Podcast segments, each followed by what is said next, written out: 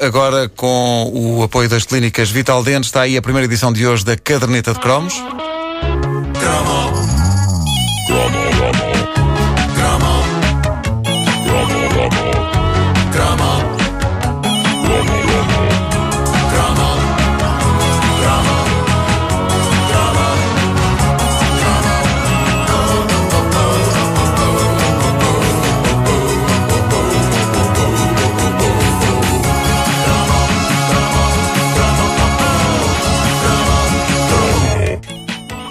Quando eu penso, agora o microfone estava ligado. Bom, quando eu penso em algumas das brincadeiras que levávamos a cabo na nossa infância e juventude, uma das conclusões a que eu chego é que é uma sorte, tantos de nós, uh, estarmos como dizer, vivos uh, neste momento. Uh, alguém me recordou na página oficial da Caderneta de Cromos no Facebook um dos jogos mais inacreditáveis da história dos jogos de recreio de escola e eu tenho de falar aqui dele. Uh, meus amigos, todos nós jogamos ao espeta.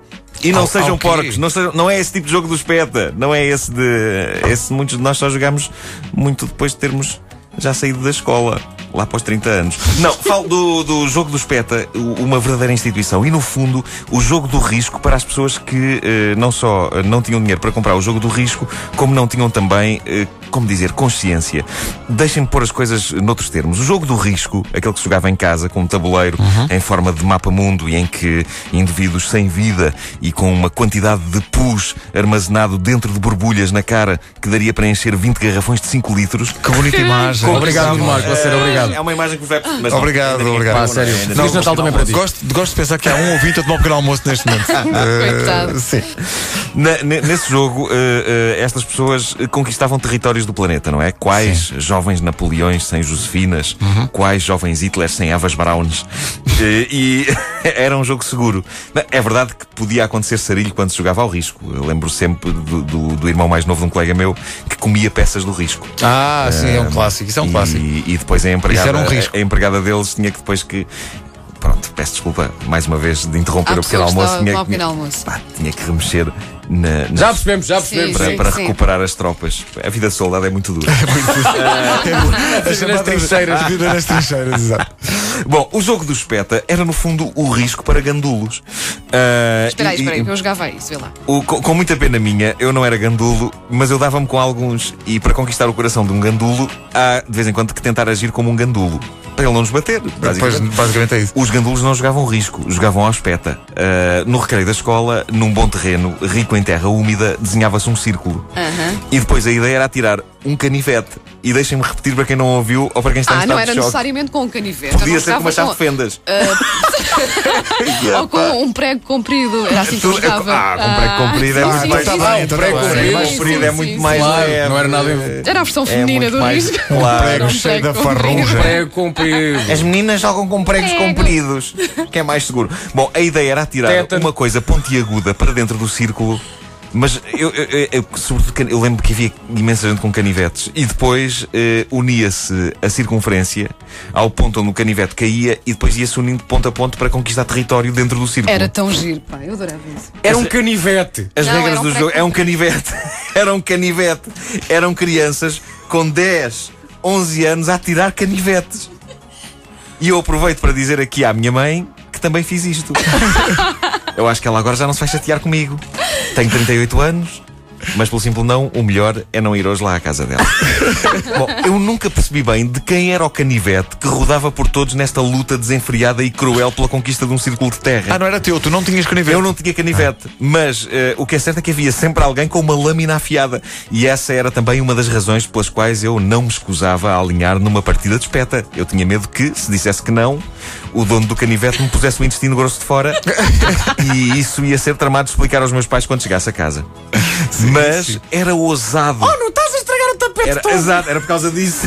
o tapete é novo, oh, Mete lá o intestino uh, para dentro. Mete, mete o intestino para dentro. É das melhores frases de sempre. Está bem, está bem, deixa-me só. Pá, uh, Mas isto era muito ousado. Não só jogar isto, mas pedirem-me para jogar isto. Porque a minha pontaria era nula sempre foi nua. Portanto, era arriscadíssimo. Uh, eu não sei se vocês já me viram a jogar dardos, mas por Deus. Uh, a minha pontaria era nula e uh, muitas foram as vezes que eu andei muito perto de decepar dedos grandes dos pés de colegas meus. Mas o jogo do espeta fazia de nós uns homens. Era uma forma de delinquência light para rapazes que achavam que talvez fosse longe demais espetar a lâmina noutros rapazes. Assim espetavam-na no chão. Dava estilo na mesma, sobretudo quando iam miúdas a passar.